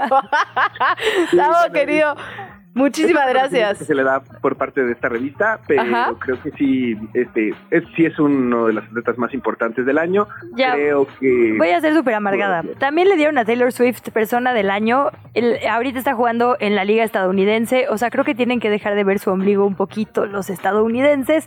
Hay mucha cosa pasando en el mundo. Nada contra Lionel Messi, pero ya. Pero aquí lo ves aplicado en, en los deportes, o sea, es como este el campeonato mundial de béisbol, ¿no? Es la Claro, el mundo. Estados Unidos. Sí, tal cual. Exacto, es así como son campeones del mundo, ganaron el Super Bowl, ¿no? Sí, tal cual, tal cual. Entonces, Con como todo dices, respeto Messi. sí pasan a ser eh, a este ombligo del mundo y para ellos este, lo que ellos tienen en casa siempre es lo más importante. Creo que les falta un poquito de humildad en la parte deportiva y obviamente ahorita trayendo al campeón del mundo, a uno de los jugadores históricos en la Major League eh, Soccer, pues están tratando de también treparse con Sí, todos. Echarle salsa a sus tacos, se dice, no crema. Bueno, pues lo seguimos otro día. Nos están diciendo que nos tenemos que ir, que ya le paremos, que nos callemos la boca, así que los dejamos con sopitas de Greta y Max. Suerte a tus águilas. Beso, Tavo. Esto fue ¿Qué chilangos pasa? Conducido por Luisa Cantú y Luciana Weiner. Una producción de Radio Chilango. Escucha un nuevo episodio de lunes a viernes en tu plataforma de podcast favorita.